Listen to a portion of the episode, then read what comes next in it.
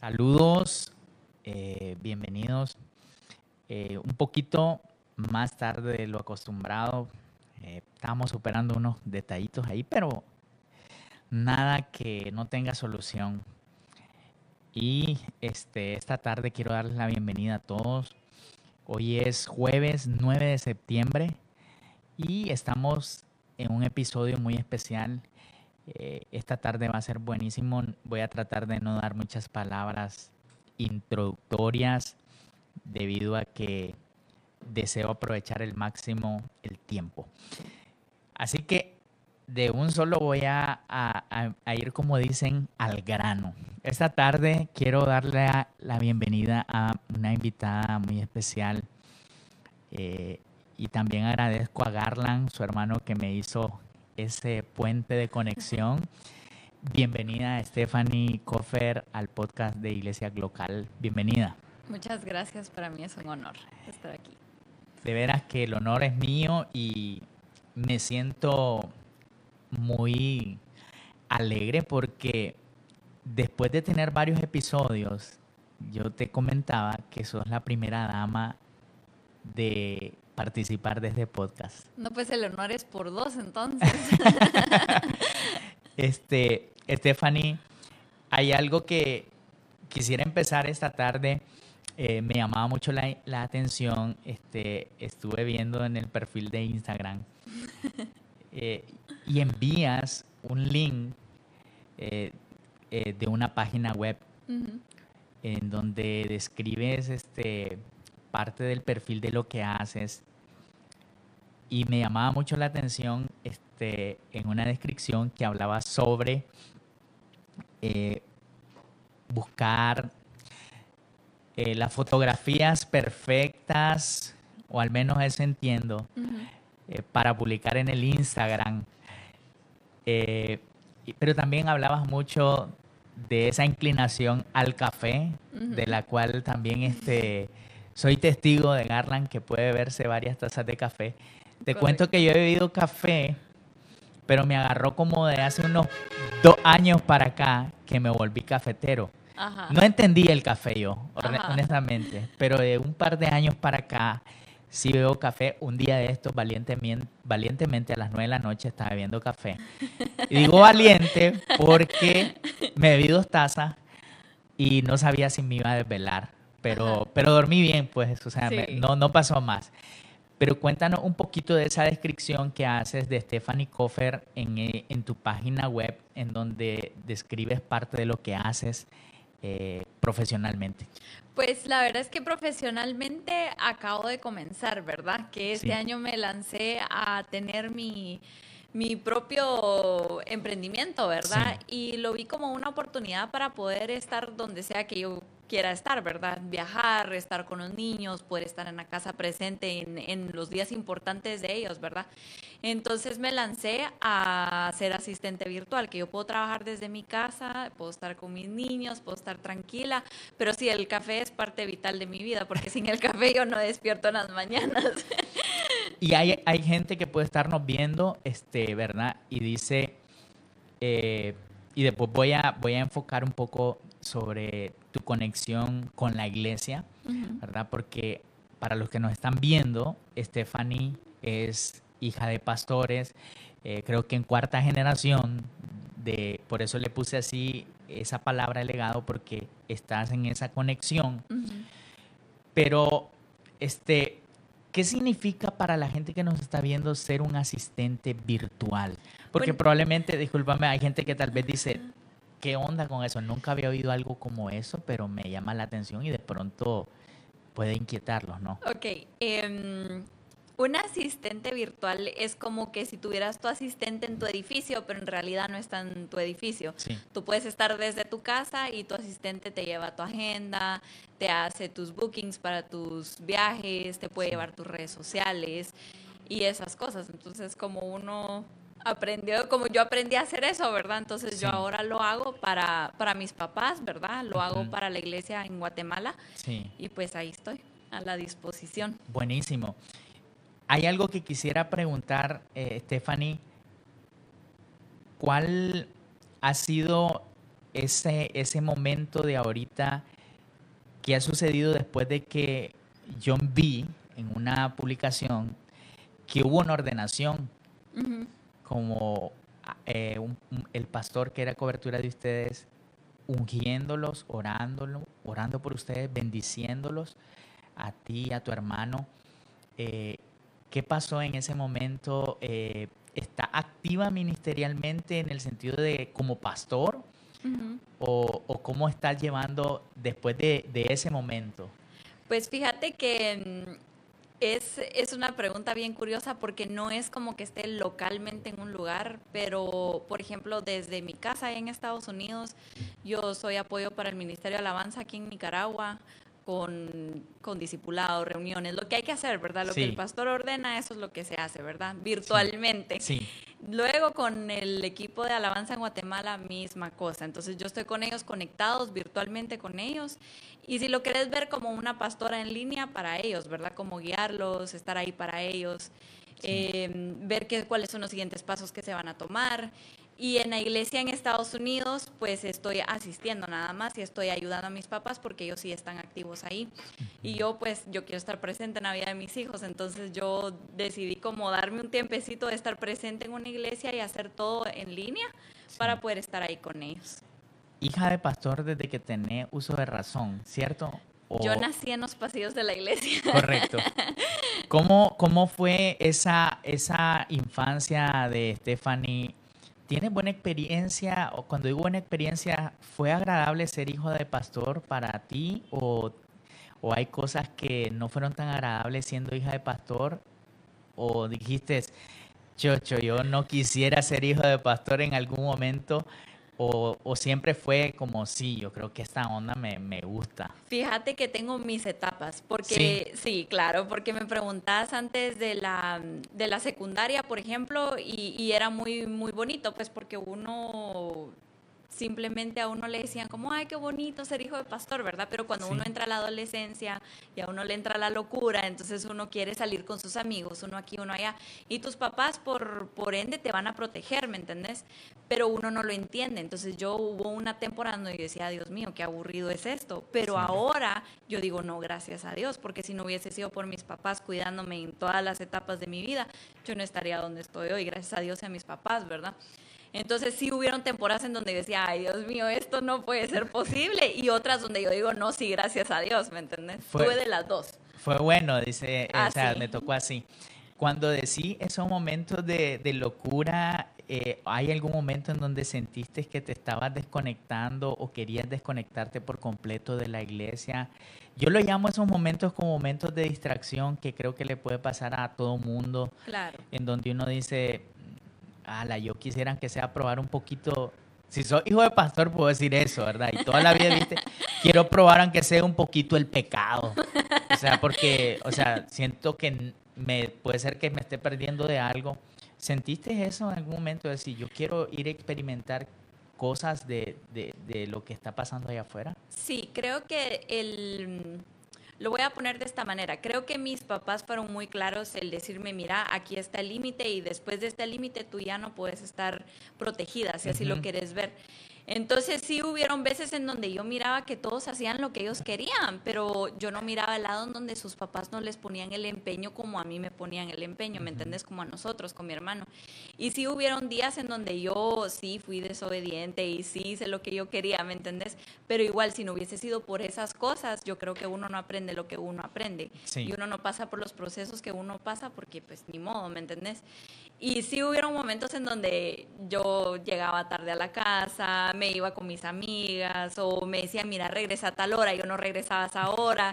y pues uno termina regañado, pero así es como uno aprende y claro que sí. Eso sí, nunca falté un domingo a la iglesia, nunca. De veras. Yo podía estar enojada, podía estar rebelde, lo que querrás, pero yo nunca falté un domingo a la iglesia y era como iba y me gustaba estar ahí, yo sabía que ese era mi lugar, ¿me entendés? Pero siempre como tú decís, déjame probar un poquito allá, ¿verdad? que es lo normal, a todos nos pasa. Sí. ¿Hay un momento en tu vida que espiritualmente te pudo haber marcado y, o sea, yo entiendo esa etapa en donde uno quiere como, ok, estás experimentando, viendo, pero hay un momento en tu vida en donde sentís que espiritualmente te afirmaste en, en convicciones o tuviste un encuentro con el Señor que decís vos, a partir de ese momento yo siento que fue donde ya empecé a caminar más estable en la, en la carrera de la fe. ¿Hay algún momento así, una etapa? Sí, hay un momento así. A mis 19 años yo me fui a vivir un año a Estados Unidos porque me quise dar ese espacio entre colegio y universidad. Y sí, ese año que viví sola sí fue duro, fue como yo solita, yo tuve que encontrarme a mí misma, tuve que encontrar mi identidad en Dios, ¿verdad? Porque era como, siempre era como un poquito aquí, un poquito allá, pero ese año yo dije, no, o sea, yo estoy sola y yo tengo que ver qué es de mi vida, ¿verdad? Yo decido por mi vida, yo miro a dónde voy con la ayuda de Dios. Y ahí ese año que yo viví sola, ahí fue donde yo dije, no, lo que usted diga, Señor, aquí esto es lo que vamos a hacer, ¿verdad? ¿Cómo, cómo llegaste a ese punto? O sea, dijiste algo, mi identidad en Dios. ¿Qué significa eso? Hay gente que tal vez puede estar diciendo, yo quisiera encontrar mi identidad en Dios. Sí, claro que sí. muchas personas creo que cuando van creciendo, cuando van madurando, ponen su identidad en, sus amistades, su identidad en las redes sociales, su identidad en quiénes son sus papás. Por ejemplo, a la hija del pastor, su identidad a la hija del pastor, o su identidad con lo que hiciste o no hiciste, ¿me entendés? Y uno se aferra a eso. Entonces, cuando tú decides que tu identidad va a ser que sos hijo de Dios, entonces tu perspectiva cambia. Entonces, ese año yo decidí que mi identidad iba a ser hija de Dios. Ya no iba a ser la hija del pastor, la hija de la pastora, la niña que se graduó allá, que no hizo, que sí hizo. No. Yo dije, no, este año es donde yo decido que mi identidad es en Dios. Y ahí, punto. Hay un, hay un momento en donde creo que aquellos que hemos conocido al Señor, eh, encontrar ese momento de afirmar esas convicciones eso lo hace caminar a uno en la dirección correcta y encuentra estabilidad emocional y espiritual. Eh, hay, hay algo que yo quisiera preguntarte y quiero hacerlo con mucha con mucho respeto y con mucho con mucha sabiduría del Señor. Eh, hace un tiempo pasaste un proceso difícil eh, sos joven, ¿verdad? Este, al igual que yo, somos jóvenes. No, yo paso de los...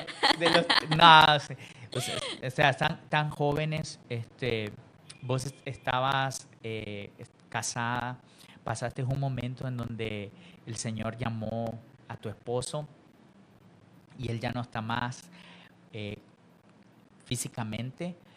Eh, ¿Cómo se, lleva ese proceso de sanidad eh, que lo has tenido y que yo veo que en todo momento estás siendo positiva. Veo en tus redes, comunicas mensajes acerca de las mujeres, de, las jóvenes, de empujarse, de darle con ganas, o sea, tener ese espíritu. ¿Cómo poder, después de ese proceso, ¿Cómo hiciste para sobreponerte y estar eh, entusiasmada nuevamente para, echarle ganas a lo que estás haciendo? ¿Cómo se logra eso? Qué buena pregunta, mira. Por pura gracia de Dios. Sí. Por pura gracia de Dios. Debo de admitir que todo el año 2019, que fue el proceso, yo te puedo decir que la pasé como, como en modo avión. ¿Verdad? Yo no sabía qué estaba pasando, yo pasaba mis días porque los tenía que pasar. Eh, cuando él pasó a la presencia de Dios, porque esa, esa fue la voluntad de Dios y pues a uno le queda aceptarlo, ¿verdad? Yo, mi fuerza, mi fuerza yo la saco en mis hijos.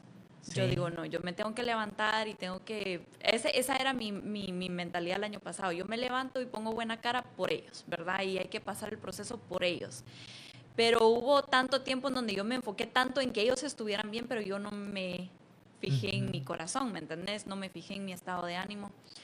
Cuando él tenía como seis, siete meses ya que ya no estaba conmigo, yo me di cuenta que ellos estaban bien, pero yo estaba mal. Sí. Y yo dije, no, yo tengo que ver qué hago conmigo, ¿me entendés? Y yo le hablé a una amiga que es psicóloga, yo le dije, ayúdame, ayúdame a entender por qué yo no le quiero poner atención, ¿verdad? Y yo me metí, yo no le veo nada de malo el ir con un psicólogo, porque un psicólogo te ayuda a entender porque uno solito, uno no, ¿me entendés? Con la ayuda de Dios, con tu familia, la gente correcta a tu alrededor, un psicólogo y todo, yo creo que yo logré como que salir adelante y, y siempre, ¿verdad? Todos los días, cinco minutos, diez minutos, como encerrarme, orar, leer la palabra de Dios y decir, no, yo tengo que seguir adelante porque si yo sigo viva es porque todavía tengo cosas que hacer, ¿me entendés? Y tenés que tener eso en mente, tenés cosas que hacer, tenés un propósito, tenés un llamado, que es seguir caminando, seguir buscando, seguir pidiéndole guía a Dios y Dios te va a guiar y Él te va a dar la fuerza. Cuando, cuando decís este, yo me hablaba a mí mismo, quiere decir que habían mensajes que vos estabas percibiendo que tal vez no eran los correctos, o sea, o que no era la dirección correcta. ¿Qué, qué, con qué cosas se luchaba, tal vez sin ser tan preciso, en ese momento? ¿Sentís que te sentías sin ánimo, sin, sin fuerzas? O sea, porque cuando vos dijiste, yo luché para que ellos fueran este, protegidos, eh, para los que nos están viendo, estás pasando un proceso de luto, eh, falleció tu esposo, y yo te veo cuando vos dijiste eso, como que estaba cayendo cosas, ¿verdad? Y, yo te miraba así como protegiendo a tus hijos, o sea, creando un ambiente agradable, este, una atmósfera para protegerlos de, de, lo que estaba pasando. Pero decís que en ese proceso te diste cuenta que te había golpeado algunas cosas. ¿Qué cosas estaba luchando así? Em, definitivamente puedo decir que no te puedo dar fechas exactas, pero sí hubo una temporada en donde sí me sentía como todo el tiempo como, eh, como dormida. Sí. Como sin emoción. Sentía como que el corazón frío y, y, no era como aquello, yo no sentía emoción, no sentía felicidad, no sentía nada. Entonces yo me fui dando cuenta de eso, porque habían ocasiones en donde se necesitaba de mi felicidad, ¿me entendés? O se necesitaba de alguna otra emoción y yo no la tenía. Entonces yo me di cuenta que yo estaba como dormida y sí, te puedo decir que hubieron días en donde sí estuve depresiva, literalmente en el sofá viendo tele, yo no quería ponerle atención a mis sentimientos.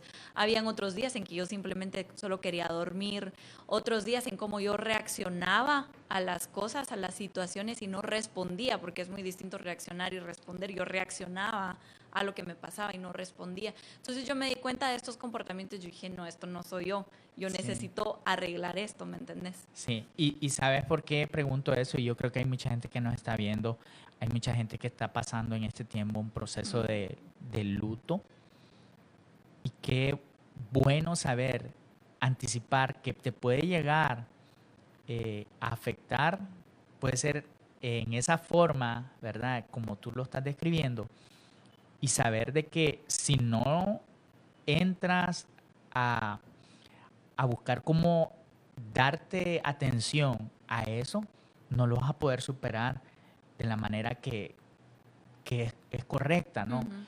y, y ese proceso que yo creo que muchas personas están pasando, hay, hay que saber de que hay momentos donde necesitamos apoyarnos de personas que realmente tienen las capacidades, como decía vos, este, no, no, está mal ir a donde un psicólogo. Ahora hay una parte que yo creo que obviamente la echaste a andar en este proceso, es la parte espiritual. ¿qué ejercicios espirituales o qué ejercitaste en ese tiempo para nuevamente estar en ese proceso de sanidad y nuevamente sentirte que estás vigorosa, con ánimo, con deseo de echarle para adelante? Espiritualmente, ¿qué funcionó ahí? Todo. Todo. Todo. sí. Orar. Sí. Orar. A veces uno no tiene que orar, pero gracias a Dios tenemos al Espíritu Santo dentro de nosotros y, puede, que el Espíritu Santo interceda por nosotros. Me gustó eso que dijiste. Ah, dijiste algo ahí que me llegó. Dijiste, hay veces nosotros no tenemos que orar. ¿Cómo, ¿Cómo, así entender eso? Yo lo comprendo, pero tal vez para la gente que nos está viendo. Cuando digo no tenés que orar es no tenés las palabras adecuadas. Querés orar, pero es como ¿Y cómo lo expreso? Y por eso es que tenemos al Espíritu Santo dentro de nosotros para interceder por nosotros, ¿verdad? Y, y, intercedemos. Y luego que lo hacemos en lenguas, ¿verdad? Obviamente es, te sentís bien, te sentís mejor, pero es porque el Espíritu oró lo que tenía que orar, ¿me entendés? Y tus palabras simplemente no lo van a cubrir como lo va a cubrir Él, sí. ¿verdad? Leer la palabra de Dios, adorar, poner música, poner prédicas. O sea, es como sentate a hablar con alguien, con tu pastor, con tu líder, como mira, ayúdame, dame palabras de motivación, dame palabras de vida, ¿verdad? Porque uno solo uno no puede. Uno tiene que estar rodeado del círculo correcto para poder crecer y para poder salir adelante. Hay algo que eh, has estado haciendo, te vi el día de ayer, creo que estabas compartiendo la palabra en, aquí en la iglesia, no sé si es así, en una fotografía. Sí. Este, ¿Cómo funciona esa parte de, predicadora en ti? O sea, o sea, porque me encanta ver este, tu hermano predica, pero también veo que eh, encontrar hermanos que están metidos en la onda y que, le, que se meten a, ministrar y, dar, bendecir a la iglesia, a la gente, esa parte de, predicación tuya eh, ¿Te costó en algún momento pararte frente a algún púlpito ah, o siempre has sido suelta? Eh, decir, ah, yo agarro ese micrófono y, le pongo fuego. No, de hecho ayer yo llegué ahí que estábamos preparándonos antes de subir y llegué con mi hermano y le digo, qué nervios los que tengo. O sea, a la fecha uno, uno tiene nervios, pero es, es algo que yo hago siempre antes de subirme. Yo me subo, cierro mis ojos y le digo, Dios, tú sos Dios, yo soy yo y tú haces la diferencia. Amén. Yo aquí simplemente solo soy portadora de voz y nada más. Y luego, 5 o 10 minutos, ya me solté. Pero es pura confianza, ¿verdad? Porque uno tiene que confiar en lo que Dios le dio a uno. Hay algo que has estado haciendo en tu perfil de Facebook, eh, perdón, de Instagram, y es que estás siempre activa. Eh, voy a regresar un poco a esa parte inicial. ¿Querés transmitir algo para la, a un público específico? Pues mira, desde esa vez, 19 años, yo recuerdo que, que, el Señor me habló a través del profeta Hernán Acosta y me mandó un audio. Y yo en ese entonces no lo entendía, ahora lo entiendo. Mira cómo es la cosa, porque ocho años después yo logro entender algo que pasó hace mucho tiempo. Y en el audio él decía, tú, tu propósito es ayudar a mujeres solteras, casadas, divorciadas, viudas, madres solteras, mujeres en drogas, mujeres en, adicciones, y, me dio una lista de mujeres. Pero ¿qué cosa has sentido vos en este tiempo que te cargan para poder transferir de lo que el Señor te ha puesto? Digo eso como un... O sea, Juan el Bautista Dios le dio un mensaje y, el tipo decía, en todo, en todo lugar donde iba, él decía, arrepiéntanse y conviértanse. Generación de víbora, es un mensaje duro de arrepentimiento. O sea, si tenés esa palabra por medio del profeta, ¿qué es lo que sentís vos que cargas para dar a las mujeres? No sé si de pronto transferir un mensaje de seguridad, de esperanza, de de autoestima, pero no sé. ¿Qué sentís vos que es tu mayor carga para compartir con las mujeres? Eh, la identidad de la mujer en Dios. ¿Sí? Sí, la identidad, porque, o sea, no, no nos vamos a ir tan lejos en día, ¿verdad? Pero hoy en día tú te metes a las redes sociales y medio mundo quiere ser como tal persona, yo quiero ser como tal persona y todo, pero no te das cuenta que tú naciste siendo única. Tú naciste siendo lo que Dios quiere que tú seas y no tenés que andar deseando ser como fulana o sutana, ¿me entendés? Entonces eso es lo que yo, porque a mí me pasa hasta la fecha, yo miro una foto de una mujer linda y su vida está hermosa y digo, wow, qué bonito, ¿verdad? Que hacer eso. Pero de ahí es como el Espíritu Santo, no, tú tienes tu propia esencia, tú, tú hazlo con tu estilo, porque así es como tú lo vas a hacer, ¿verdad? Ahí, ahí hay algo que dijiste, eh, hay una presión hoy en día por mostrar lo, más nítido, lo más, creo que a, muchos les pasa en algún momento. Te cuento, tu perfil es, uff, así nítido, tu feed. Aquí está una persona que no vamos a decir el nombre, pero también no, no, siempre... la persona que no vamos a, decir, el nombre, ella me ayudó a hacer así. Sí, pero eh, ¿crees que hay que encontrar un balance en cuanto a, lo que nosotros queremos mostrar en las redes y lo que realmente somos? Eh, ¿cómo, ¿Cómo manejar eso? Porque hay una presión. Entiendo que hay personas que lo hacen porque ese es un medio de, de trabajo en lo que hacen y quieren mostrar algo que en realidad va de acuerdo a lo que están haciendo. Pero de pronto sentir presión por querer mostrar todo como que realmente, o sea, impecable, eh, ¿es válido eso? O, hasta qué modo podemos encontrar un balance en cuanto a eso?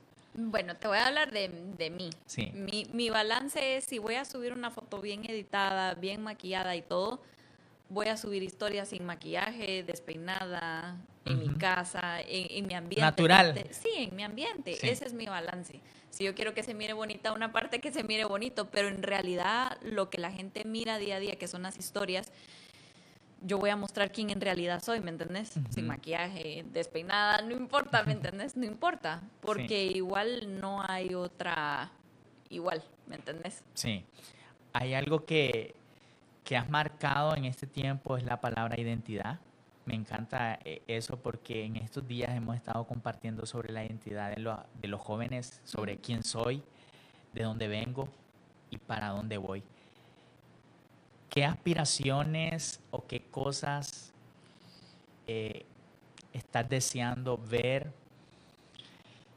que, que el Señor te ha puesto en tu corazón para ver en este tiempo? Puede ser en la iglesia, o en los proyectos personales? ¿Qué cosas son esos anhelos tuyos que estás queriendo ver? ¿Qué estás anhelando ver? ¿Qué estás proyectando ver? En cuanto a la iglesia, sí.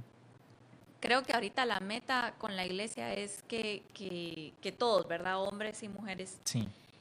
nos conectemos más a que podemos seguir adelante por medio de la fe que Dios nos dio y no por todo lo que estamos viviendo ahorita conectarnos más rápido a la fe que al miedo, sí. ¿verdad? Conectarnos más rápido a los milagros que al Dios mío, ¿qué va a pasar? Conectarnos más rápido a lo que es Jesús en nosotros, ¿verdad? Y yo decía un día de estos que, que cuando Jesús está en nuestra vida, todo lo demás va a funcionar bien y uno tiene que conectarse a Jesús, ¿verdad? Entonces creo que eso es lo que yo ahorita, más que todo, oro, ¿verdad? Y, como le pido a Dios que, nos ayude a nosotros como hijos de Dios a conectarnos a, Él, ¿verdad? Y no a conectarnos a lo que está pasando, porque igual todo va a pasar, pero la palabra de Dios nunca, ¿verdad? Siempre va a estar ahí. Me, me gusta eso de... A mí me ha pasado, te cuento, en algún momento de la vida, siento que mi cabeza ha estado, soy humano, lo admito. Todos. Pero este he sentido, he sentido hay veces que me está afectando lo que está pasando a mi alrededor. Pero creo que debemos de sobreponernos, más en el contexto nuestro en Nicaragua, ¿verdad? Sobreponernos y solamente oír lo que viene del corazón de Dios. Porque si no, no vamos a poder. Correcto. Y yo pienso que en este tiempo, y, y lo tengo que decir, yo pienso que es, momento de meternos en la burbuja de la presencia de Dios. sí. O sea, que todo te está cayendo a tu alrededor, pero vos estás hablando cosas del corazón de Dios. Correcto. O sea, que algo está pasando y, y yo creo que nos cuesta a todos, pero eso que dijiste, anhelo eso, que la gente pueda estar conectada en fe aunque esté pasando momentos difíciles. ¿Hay algún momento, Stephanie, que te ha marcado eh, que vos decís, en mi cabeza este es el momento, ha sido el momento más feliz de mi vida? ¿Podrías enumerar algunos de esos momentos? Puede ser de tu infancia, de tu juventud, no sé si te pasa, pero a mí cuando llueve, hay recuerdos que me vienen a la mente. Cuando llueve. Y puede ser un trauma mío, pero me da miedo cuando siento que la lluvia viene y viene con viento fuerte. hay olores que me recuerdan lugares, momentos eh, que no se me borran de mi cabeza. O sea, no sé si te pasa. Hay comidas que yo recuerdo que me quedaron. O sea, que eso no se me cambia. Hay recuerdos de infancia. Por ejemplo, hay un recuerdo que yo siempre lo tengo en mi cabeza. Podría haber tenido algunos cinco años. Y yo recuerdo que mi mamá y mi papá íbamos, vivíamos en una comunidad y mi mamá iba a lavar a ese río. Y entonces mi papá tenía un, como un colchón infalable. Y yo recuerdo que mi papá me ponía sobre ese colchón. Y yo miraba los pescados así, los pececitos pequeños. Y eso lo tengo yo en mi cabeza. Recuerdo también un momento en donde Obed era mi hermano que me sigue, mi hermano que me sigue, pero era, era mi hermano, cuando digo era, que yo era su auxilio. Porque nos dio en ese tiempo, y tal vez me está viendo, Bet, nos dio una enfermedad que se llamaba la llorona, pero es la conjuntivitis. Entonces los dos quedamos ciegos de cinco años. Y entonces yo recuerdo a, mi hermano Bet yo darle comida. O sea, estoy hablando, tenía cinco años, tengo 37. Y me recuerdo de eso, fíjate. ¿Hay algún recuerdo de esos que está en tu mente de un momento feliz y de un momento duro? Un momento difícil mío, Stephanie, difícil, fuerte, fue cuando mi mamá lo operaron de un tumor cerebral. Mm. Ya había, estaba en la universidad y, y un episodio duro en mi vida fue cuando llegué al hospital y eso me, me caló muy duro yo llegué a la cama del hospital y mi mamá estaba recién operada y entonces yo me acerqué y le dije, mamá, ¿cómo está? ¿Cómo se siente? Y mi mamá no me podía ver a mí, entonces ella dijo, bien, Obedcito. Entonces me golpeó mucho porque me di cuenta que ella no reconoció quién de los dos hijos era. Mm. Y hay momentos que te marcan fuertes, momentos agradables, hay de esos momentos en tu vida. Quiero decirles a los que nos están viendo que por aquí está tu hermano. Eh, ¿Hay algún recuerdo así de infancia, de jóvenes, de niños? Pues el momento más feliz de mi vida fue cuando yo agarré a mi hermano por primera vez en mis brazos. Sí.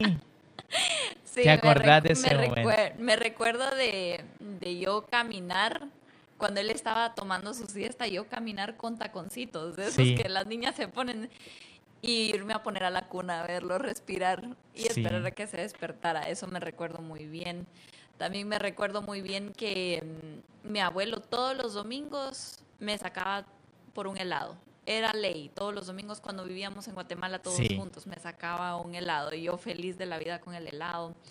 Em, tal vez las cenas porque hay mucho, o sea, desde chiquitos era como cenamos todos en la casa, ¿verdad? Sí. Y la cena con mi hermano, mi mamá y mi papá, y como los cuatro compartiendo, ¿verdad? Que es parte de eso. También el, haber tenido dos hijos, o sea, el haber como agarrar, son tus hijos, ¿verdad? Son tuyos. Son unos mini-mí. Son unos mini-mí, entonces es como el momento feliz de ver sus caritas y, y es como copy-paste, ¿verdad? Mamá, papá, y es como los miras como es tuyo olvídate, o sea, eso es el los momentos más felices. También cuando me casé con José fue un momento muy feliz porque me casé con mi mejor amigo. Sí. Y creo que el momento más difícil fue cuando yo le tuve que decir adiós a él. Y que él básicamente muriera en mis brazos y, verlo partir, ¿verdad? Wow. ¿Sabes por qué llegué a esa pregunta? Porque hay una historia eh, no recuerdo ahora mismo el, el, autor, pero hay gente que nos está viendo y es válido eso para todos. Llegó una persona a visitar un pueblecito.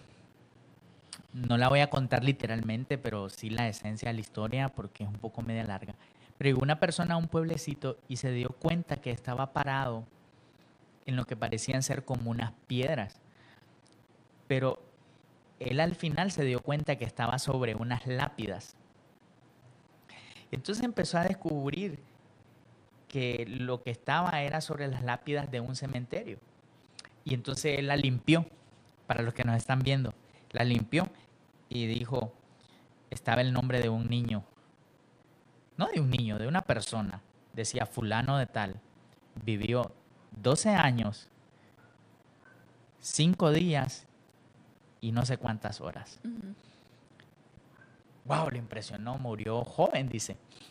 Pero después siguió caminando y se dio cuenta que estaba otra lápida. La limpió y dice otro nombre.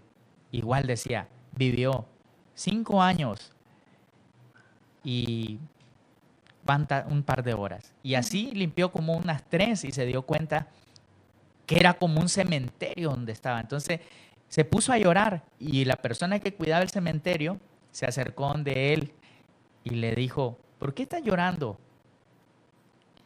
Es que esto fue como una maldición para este pueblo. Todos los que están aquí fallecieron a una edad corta porque todos tenían cinco años, seis años, tantos meses.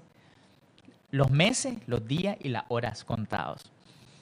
Entonces dice él, no, dice, no te preocupes, le dice el cuidador del cementerio. Lo que pasa es que e, nosotros en este pueblo, cuando nacían las personas, a todos les dábamos una libreta y les decíamos que en la parte derecha anotaran los momentos más felices. Ay, qué lindo. ¿Cuánto duró ese beso? ¿Cuánto duró esa cena? ¿Cuánto duró el nacimiento del niño? ¿Cuánto duró ese momento en que Matuel estaba en la colchoneta inflable en el río con su papá? ¿Y cuánto costó, cuánto tiempo duró ese momento feliz? Todos los momentos felices. Y les llegamos a sumar que aunque vivieron algunos de ellos 50 años, solamente realmente tuvieron pocos días de felicidad. Pero no porque era así, no porque la vida estaba para producirles tristeza, sino que no realmente hicieron uso del tiempo para producir mm. felicidad a otros ni a ellos mismos. Entonces yo te pregunté eso porque cuando yo hice la pregunta, me, me gustó el deseo de poder decir, me tengo que sobreponer a este momento difícil y doloroso que estoy pasando. Porque al final la vida no se detiene. y, y, y, hay gente que nos está viendo y está encerrado tal vez en temores pasados. Está encerrado en episodios difíciles de su vida y necesitan salir de eso. Y lo único que pueden hacer es pedirle al Señor que les dé fuerza y salir adelante. Stephanie, hay un par de preguntas más que quiero hacerte en este podcast. ¿Cuáles son esas, podría decir, esas cosas que sientes que son un don que Dios te ha dado a ti que, sientes que eso es un regalo de Dios que te da, a lo cual le sacas provecho? ¿Verdad? ¿Cuál sería ese, esa virtud que tú sientes que está como un regalo de Dios en parte tuyo, que te dotó en la personalidad tuya para... Para hacerlo. Para hacer. Que me nace así. Que te nace. Em, Qué buena pregunta, mira, solo buenas preguntas me están haciendo. Yo creo que una de las que yo creo que siempre me encuentro, sea con quien sea que hablo, siempre termino o dando un consejo o motivando a la persona. Siempre. Siempre. Sí, sin importar mi estado de ánimo lo voy a hacer. Em, otra cosa que me nace así porque sí es escribir. Me encanta escribir. ¿De veras? Sí, me encanta hablar. ¿Cómo te llega la idea? ¿Cómo, te, cómo capturar algo para escribir? Eh, ¿Cómo así? O sea, ¿de dónde te surge un título para escribir? Una idea para desarrollar. ¿Cómo te viene eso? A tu mente? Bueno, todo comenzó porque, lo, porque mi psicóloga me dijo que hiciera una página todas las mañanas de cómo me sentía esa mañana como para vaciar mi, mi estado emocional y cómo seguir con mi día. Y me empecé a dar cuenta que era buena porque resulta que las páginas que yo escribía ella me decía, mira, parecen poemas los que estás escribiendo. Yo le decía, no puede ser. Entonces empecé a escribir a propósito, ¿me entendés? Como sí. Eh, sentía que un día era cansado, pero al final estuvo bueno porque, por ejemplo, mis hijos se llenaron de chocolate la cara, ¿verdad? Entonces yo escribía acerca de eso y salía bonito. Entonces se lo empecé a compartir a mi mamá y a mi papá y a veces comparto cosas también que yo escribo, pero simplemente solo es como me nacen, me gustan las palabras. sí. Simplemente me nacen. Buenísimo. Te preguntaba eso porque igual me gusta escribir y hay veces estoy así como, pum, y, y me viene una idea y digo yo, pum, tengo que desarrollar esa idea. Ajá. O sea, me, y siempre siento yo que tiene que ver con mi forma de pensar o de, o de ver. Ajá. Eh, por ejemplo, tengo que admitirlo, ahorita que antes de que empezáramos estábamos teniendo problemas técnicos y, para que yo estuviera estable, así de no desesperarme, ya es hora del Espíritu Santo. Porque me desespero, que sea, yo quisiera que si era la hora, que todo fluyera bien. Entonces, hay cosas que siento que son una forma de pensar mía que puede ayudar a otros en cuanto a cómo estoy viendo mi entorno, ¿no? Por ejemplo, la parte creativa. O sea, yo, mi profesión es arquitectura, pero yo siento que algunas de esas cosas que yo aplico al proceso de diseño, como que pueden aplicarse a la vida. Claro. Ya, por ejemplo, lo, la forma de crear los diseños, las ideas. Ya, entonces yo por eso preguntaba eso porque me llama me decía yo, ¿cómo te viene la idea y me gusta de que es algo natural. Decir, mis hijos este, se chorrearon el chocolate y de ahí me viene una, algo. Pero tener un enfoque, o sea, eh, para ayudar a la gente, para motivar o solamente contar historia. Ay, como te digo, es simplemente me fluye, depende qué es lo que está pasando en el día. Por ejemplo, el, domingo que fue mi aniversario, simplemente me fluyó, pero me fluyó porque yo estaba triste, ¿me entendés? Yo necesitaba expresarme. Dirían por ahí, déjenme expresarme. Entonces yo me expresé y, y a mí, mira, a mí me han dicho muchas veces, que, y me molestan porque me dicen, vos hablas en español pero pensás en inglés. Entonces yo cuando escribo, yo, yo me concentro mejor y pongo mejor las palabras en orden, ¿me entendés? Sí. Lo, lo pongo ¿Cómo, mejor. ¿cómo, cómo, a ver, ¿cómo pensás, mm, para los que nos están viendo, bueno, tu papá, el pastor Ron, Ron Coffer es este estadounidense. Tu mamá es guatemalteca. Chapina, ¿verdad? De la mera cepa. Naciste en Guatemala. Ahorita estás en Estados Unidos. Así es. Y ahora pones un pie también en Nicaragua. Ajá. ¿Dónde rayos está la mente tuya? Como pensando como gringo, como diría la gente, como, como guatemalteca. O sea, ¿cómo, ¿cómo estás pensando cuando estás escribiendo? ¿En realidad es posible eso, pensar en, en inglés y escribir en español? Pues a mí me pasa. ¿Te pasa? sí. sí. a mí me pasa. Ay, no sé, yo simplemente así me pasa. ¿Qué, qué, ¿Qué es más fácil en inglés en tu experiencia en lo que estás haciendo? ¿Se expresa mejor algunas cosas? Mira, el inglés me gusta porque es simple.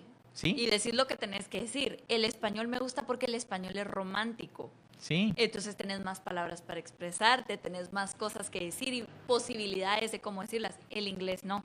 Sí. Entonces tengo la bendición de poder hablar simple y poder hablar romántico. Diría, estoy como más complicado. Sí. ¿Cuál es la experiencia espiritual que más te ha marcado en tu vida? Es, mm, creo que... Ay, qué buena pregunta. Tengo dos. Sí. Pero una. Ajá. Una, así de la que yo me recuerdo. Me recuerdo que em, cuando a mi, a mi esposo le diagnosticaron cáncer, él y yo, yo le di los niños a una mi amiga que vive a dos horas, yo le dije, mira, agárramelos, una semana, cuídalos, yo, comida, lo que sea, ¿verdad? Pero cuídalos. Y mm, nos encerramos, literalmente nos encerramos una semana en el cuarto. Lo acababan de operar.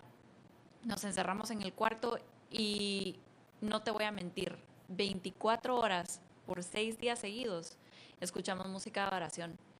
Y era como dormir en eso, ¿me entendés? El primer día era como, ¿qué otra canción? ¿Qué otra canción? ¿Me entendés? Pero después ya como que se volvió como natural. Luego, después de eso, empezaron a fluir nuestras propias canciones, de él y, y mías, ¿me entendés? Como nosotras. Y mira, fue una experiencia increíble porque eso ahí está escrito, ¿me entendés? Y es un recuerdo que yo le puedo enseñar a los niños, ¿me entendés? Y ellos pueden terminar las canciones. Yo, yo no, porque yo no sé tocar instrumentos, pero yo sé que ellos sí lo van a poder hacer, ¿me entendés? Y, y la forma de conectarte con Dios que vos has encontrado más fácil, eh, si a mí me preguntas, yo no... Yo creo que oro como todos, ¿verdad? Pero no puedo decir, me pongo dos horas de rodilla y wow. Eh, tengo mis formas de que siento que conecto más fácil con Dios, pero ¿cuál es esa forma de conectar con Dios que vos has encontrado que te resulta fácil, natural y que vos decís, pum, me enchufé con el Señor y, sentí que estaba en esa conexión? Em, creo que bueno, los líderes de alabanza, tú sabes, ¿verdad? Tenemos como nuestras temporadas con nuestras canciones, ¿verdad? Que hay una temporada que es como, ay, esta canción me habla mi vida, ¿verdad? Y es como, por ejemplo, ahorita es la de No hay nada más de Cody Carnes, que es como la que me tiene en, en eso, ¿verdad? Entonces yo pongo la canción y la pongo una y otra vez, una y otra vez no me hinco dos horas a orar, porque si te digo eso es una total mentira. No me encierro en mi cuarto seis horas a orar, porque es una total mentira. Pero sí, por ejemplo, cuando tengo ratos solas en donde me, puedo encerrar, cinco minutos, diez minutos, cantar la canción al rato y, me fluye algo, lo escribo, platico, a veces parezco loca platicando sola, pero en realidad no estoy platicando sola, estoy platicando con él y, o sea, si hay alguien que nos está viendo y platica solo con Dios, no, está mal, no está mal. no están locos, no se preocupen. Y, y es una cuestión que, que, yo por mucho tiempo, ¿sabes? Me martiricé, yo me maté a mí misma. Yo decía, no, yo me tengo que levantar a las 4 y tengo que orar de 4 a 5. ¿Por qué? ¿Por qué? ¿Por qué? Porque mi papá es súper disciplinado con eso. Mi papá él se levanta, hace su café. Y vos querías como imitar eso. Quería imitar eso, pero yo dije, ¿a quién le estoy mintiendo? Yo no me puedo levantar a las 4 de la mañana, a mí me encanta dormir. Entonces yo le dije, Señor, yo no puedo ser como el pastor Ronnie. Yo lo voy a hacer como yo, ¿me entendés? Incluso en las mañanas voy a dejar al niño al colegio y ese lapso de ir a, ir a dejarlo y eso, hacemos un devocional con él, cantamos las canciones, ¿me entendés? Es como... Mira, y dijiste algo que me, me gusta porque probablemente hay gente que se pueda sentir presionada al ver la espiritualidad de otro y dice, tiene que ser como lo hace tal vez mi pastor o como lo hace alguien. y, yo creo que lo importante es encontrar cada quien su forma de conectar con Dios. Que tenés que, ir, porque eso, decir, wow, yo tengo que estar a las 4 de la mañana. No, sí. Ah, me cuesta. Claro. Y la parte de, de, o sea, tal vez alguien dice, yo he oído que tienen que leer tantos capítulos de la Biblia. y yo pienso que cada quien debe encontrar por eso pregunto eso, porque ¿cómo es tu forma? Porque yo creo que debemos de encontrar esa forma natural de conectar con Dios y saber que, Dios está, tiene una forma con cada uno.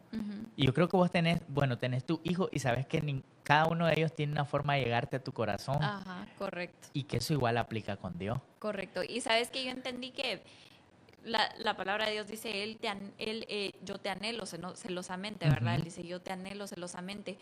Pero cuando leemos eso, yo muchas veces lo, lo entendí así, ¿me entendés? Como encerrarme dos horas y, ¿me entendés? Y simplemente el que Él nos anhela celosamente no quiere decir que nosotros seamos religiosos en ese aspecto, sino que Él nos anhela celosamente, incluyámoslo a Él en nuestro día. ¿Me entendés? Porque Él es parte de nosotros.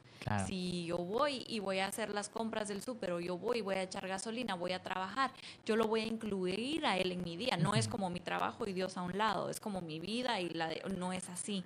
Él quiere que nosotros lo incluamos en nuestro día, ¿verdad? Por eso te digo, ir a dejar a los niños al colegio, yo pongo la bendición y los niños felices cantando la bendición y nosotros gritando, nadie nos escucha, es nuestra manera de conectarnos con Él. Sí. ¿Verdad? Ahí, con, esto cierro. eh, ¿sentís que tenés un llamado asentado de parte de Dios para hacer algo, no sé si como pastora, eh, o solamente como un líder de alabanza? ¿Has sentido que hay algo que Dios te inquieta acerca de vos y, que Dios tal vez te está jalando a algo? Que Dios te está trayendo a algo. ¿Has sentido eso en este tiempo? ¿O solamente querés participar del ministerio en ciertas cosas ¿O sentís que en algún momento te va a jalar el Señor a hacer algo ministerialmente? Pues fíjate que, mm, em, qué buena pregunta, porque desde que yo me mudé de Guatemala a Estados Unidos, mi corazón nunca se fue de Guatemala. ¿Sí? Se quedó en Guatemala, en la iglesia allá. Eh, al contrario de tu hermano que dice que, que ahora es nicaragüense.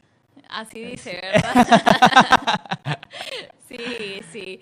No, pero sí, mi corazón se quedó en Guatemala y pues Dios, Dios dirá en su tiempo, si Él me llama a estar en Guatemala, yo voy a estar en Guatemala y, y yo sé que así como lo hizo con todos los de la Biblia, ¿verdad? Donde sea que ellos fueran, Él iba con ellos y yo sé que así va a ser conmigo. ¿Qué extrañas de Guatemala? Ay, el café. Sí. sí, el café, la gente. El clima. Ah, sí, el clima es muy rico. ¿Cuántos años viviendo allá? en Guate. Sí, nacieron. Yo nací en Antigua y me mudé a Estados Unidos a los 20, 21. No me recuerdo bien. 20, 21 por ahí. Entonces ya, ya Stephanie tiene su año, está ancianita. Qué malo. ¿En qué país, en qué país desearías haber estado ya en esos años o estar en esos años últimos? ¿Dónde me gustaría pasar los últimos días de mi vida? En Guatemala. ¿Sí? Sí, en la antigua, ahí. Qué lindo. Sí, no lo cambiaría.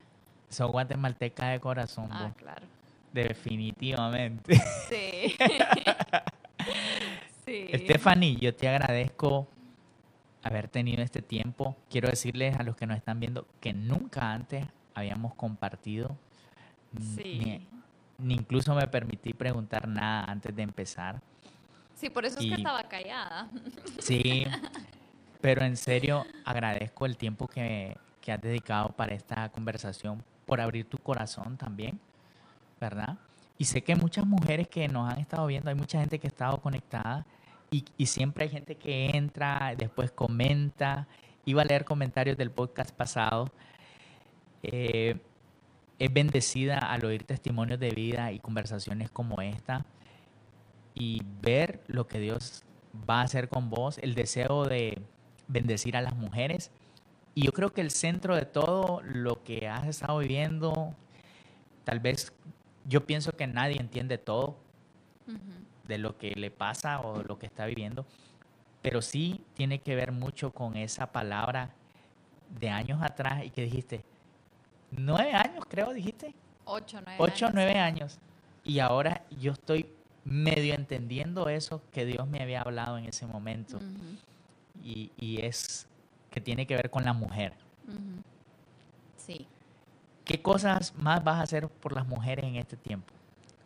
Em, más contenido. Muchas cosas. Más contenido, más. Sí, más contenido. Más trabajar en más contenido. Más palabras. He estado muy, distraída en la playa aquí en Nicaragua. Y sí. Me tienen, me tienen predicando y trabajando. Son bromas. Sí. más, Anhelas más contenido, poner más contenido, hay más cosas en tu corazón. Sí, fíjate que creo que eh, necesito como planificarme bien, pero sí ha estado en mi corazón como entrevistar eh, distintas pastoras. Sí, me encanta. ¿Verdad? Mujeres pastoras, porque todas tenemos nuestros pastores, líderes, líderes de alabanza. Sí, mucha, mucha, mucho, solo más pastor, pastor, pastor, y hay tremendas mujeres de Dios. Y... Correcto. Entonces, como eso, y he estado en el proceso de escribir mi libro, todavía no está 100%. Démosle, démosle, escribe ese libro. Sí, ahí vamos, ahí vamos poco a poco. Y cuando Dios diga que ya es hora de sacarlo, lo sacamos a la luz. Sí. Y ayudar en lo que se pueda. Sí. Bueno, esta tarde eh, el tiempo nos ha absorbido, pero Stephanie, no sé si tienes algunas últimas palabras. Te agradezco, de veras que sí, que hayas estado con nosotros. Y gracias por la próxima vez que vengas, pues a Nicaragua me gustaría poder compartir nuevamente eh, un tiempo más con, tu persona. No, claro que sí, gracias. Gracias a mi hermano que fue el puente, ¿verdad? Sí, Garland. Gracias, Garland, por darnos la oportunidad de conectarnos con tu hermana. Así que nos vemos próximo episodio. Eh, vamos a tener un invitado especial, así que Dios los bendiga.